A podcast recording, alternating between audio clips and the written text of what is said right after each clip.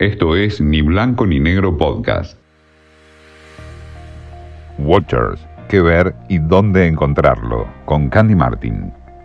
Emily in Paris, una serie de Netflix que generó varias polémicas y críticas con Lily Collins como protagonista, sí, una de las hijas de Phil Collins, creada por Darren Star. ¿Quién es Darren Star? Es uno de los creadores de Sex and the City. Por lo que una de las primeras críticas u observaciones respecto de esta nueva serie de Netflix es que es como una Sex and the City millennial. ¿Por qué? Emily es una joven de unos veintitantos años que mm, se traslada desde Chicago a París para poder realizar su trabajo de marketing en la sede de París de la agencia para la que trabaja. Por supuesto que su vida va a dar un vuelco, no solamente desde lo profesional, sino también desde lo emocional o amoroso, porque en su llegada a París, la ciudad del amor, va a conocer a varios hombres que van a ir conquistando su corazón, por decirlo de una manera bastante cliché, tanto como la serie. Y en esos personajes se ven varios estereotipos, ¿no? Y eso es una de las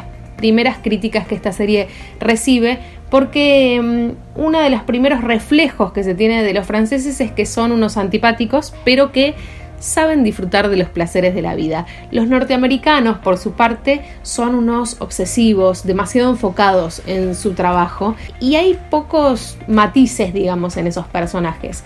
Quizás una vez que la serie empieza a avanzar y se empieza a centrar más en los personajes secundarios, es que se empiezan a encontrar otras profundidades dentro de la trama y no se quedan las superficies de París, la moda, lo cool em, y las aventuras amorosas de una veinteañera. La verdad es que más allá de las críticas, ¿cuánto se le puede exigir a una serie que ya se presenta como liviana, pasatista y sin demasiadas cuestiones profundas que debatir. Son 10 episodios de media hora donde la vas a pasar bien y te aseguro que una de las cosas que seguramente te pasen es que tengas muchas ganas de viajar y muchas ganas de disfrutar de los placeres de la vida parisina. Esto fue Ni Blanco ni Negro Podcast.